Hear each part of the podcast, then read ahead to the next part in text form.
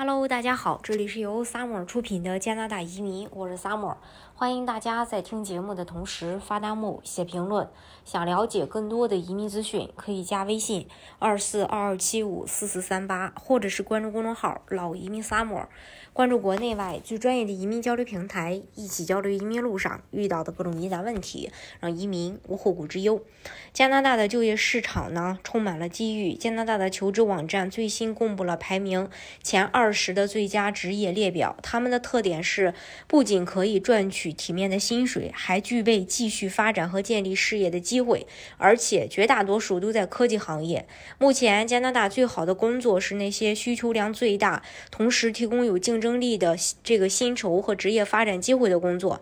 根据雇主需求，工资和职位发布份额的持续增加，创建了一份加拿大最佳工作清单。Indeed 在一份新闻稿中表示，在过去的六个月里，确实有许多公司在，呃，这个招聘技术职位，尤其是在大型银行和金融服务公司。求职网站高级经济学家最近发布的一份工作报告显示，尽管科技工作在三月初降温，但但是呢，该行业近年来一直是加拿大整体就业增长的主要推动力，对工人的需求强劲。有了这些。呃，技能。事实上，例如软件开发方面的职位发布在六月份仍然是大流行前水平的两倍。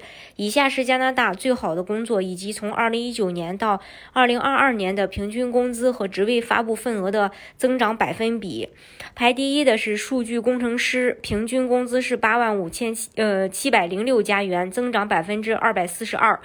呃，二呢是网站可靠性工程师，平均工资九万零一十加元，增长百分之二百一十八。三。工程经理平均薪资十一万一千五百一十六加元，增长百分之一百六十一。还有云工程师平均工资是八万五千三百五十一加元，增长百分之一百三十九。五高级产品经理平均工资十万八千两百九十七加元，增长了百分之一百三十五。六，钻井工平均薪资是八万三千二百二十一加元，增长了百分之一百二十六。七，技术主管平均工资八万一千四百三十四加元，增长百分之九十六。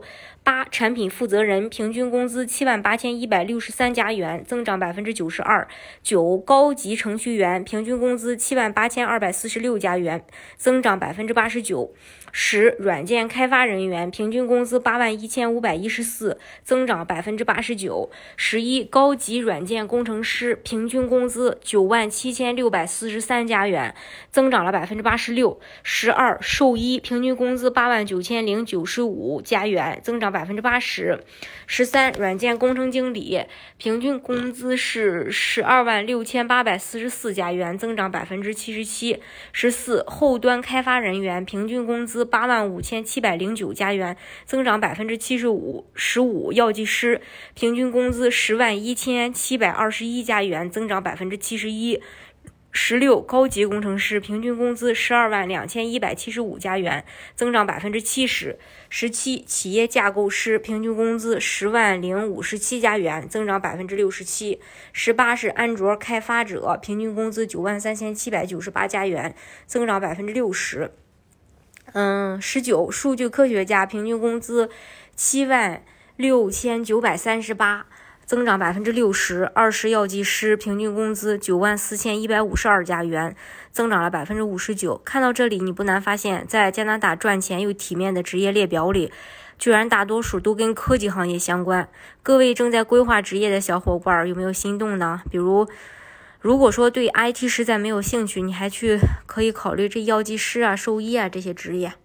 大家如果想具体去了解加拿大的移民政策的话呢，可以加微信二四二二七五四四三八，或者是关注公众号“老移民 summer”，关注国内外最专业的移民交流平台，一起交流移民路上遇到的各种疑难问题，让移民无后顾之忧。